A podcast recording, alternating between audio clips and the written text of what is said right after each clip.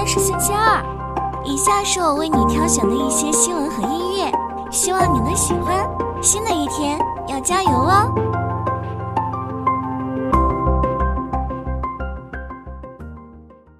亚洲投资面临挑战，安联全球、富达国际等机构基金经理提出，二零二四年亚洲投资建议包括买入日元、抛售日债，并抢购印度和印尼股票。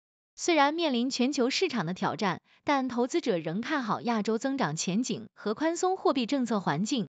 日元前景看好，由于美联储降息和日本央行退出负利率政策的预期，日元汇率已上涨，并有望进一步升值。部分分析师认为，日本经济基本面改善也将助推日元反弹。同时，日本债券价格下跌，做空日债的策略或重新生效。印度和印尼股市继续上涨，基于强劲经济增长潜力、企业盈利增长、私人投资增加和政治稳定等因素，印度和印尼股市预计在二零二四年继续上涨。亚洲高收益债券存在风险，由于宏观不确定性和特殊风险担忧，亚洲高收益债券的吸引力下降，投资者表示其风险溢价无法充分补偿高风险。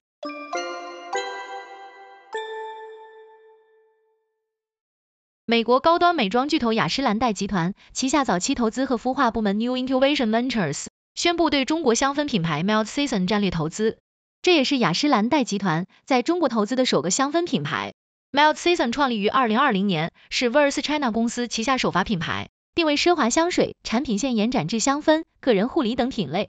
Melt Season 于二零二二年七月在上海开出品牌首店，今年五月在北京开出首店。最近一季度，雅诗兰黛集团在亚洲市场面临挑战，但香水业务表现良好。投资 Melt Season 或有助于进一步扩大在中国市场的份额。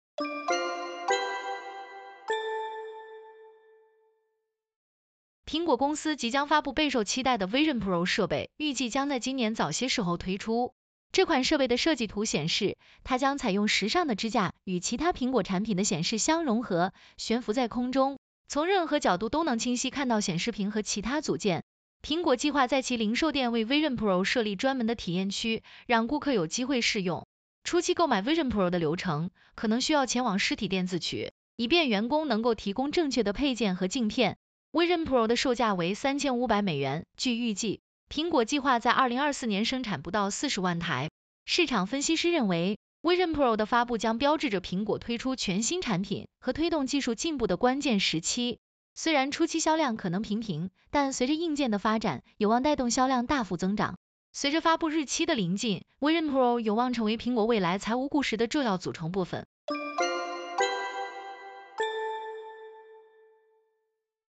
小米汽车成为热门话题，泄露的小米 SU7 实拍图引发轰动。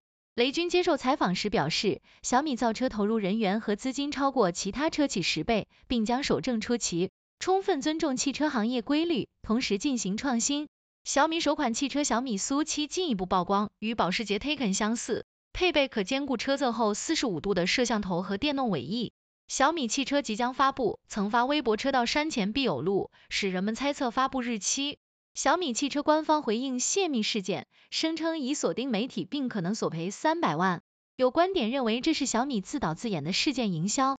小米 SU7 在工信部免征购置税名单中，续航里程可达八百千米，整车重量为二点二吨，电池重量约占百分之三十。小米 SU7 已知信息包括车身轻量化、动力系统低能耗等方面的优势，定位为 C 级车，配备激光雷达和智驾方案。小米汽车工厂已建好四大制造工艺车间，开始试生产，量产日期尚未确定。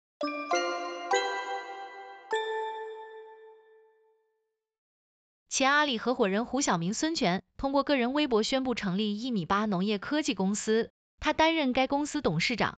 一米八的使命是通过技术创新提升农业效率，提供高品质食材，增加农民收入。与此同时，一米八旗下的海洋科技公司也正式成立并发布了相关产品。胡晓明的选择似乎与阿里巴巴创始人马云的农业计划有关。胡晓明解释说，一米八的名字来自马云的初衷，即所有妈妈都希望孩子能超过一米八。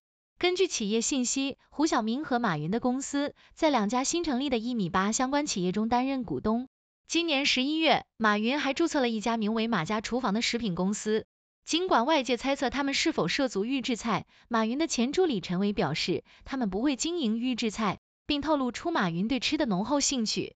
马云成立的一米八农业科技公司，在农业领域进行技术创新。他希望通过吸引年轻人和从事过互联网和科技行业的人才进入农业领域，与农户、渔户、农业专家和科研机构合作，推动乡村振兴和产业升级。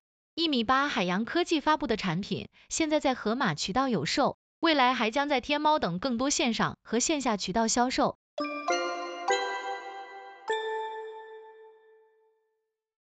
字节跳动正在与 OpenAI 沟通，以澄清对其违反服务条款的报道可能引发的误解。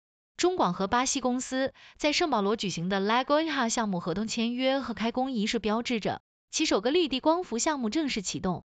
泰国政府推出第二阶段的电动车奖励措施，为每辆新车提供五千至十万泰铢的补助，并通过降低关税和消费税等方式刺激市场发展。三十六氪出海与飞书申诺将于深圳共同举办“洞见趋势，锐变未来”二零二三 Meet Brands 中国出海新锐消费品牌榜发布盛典，公布五十强榜单。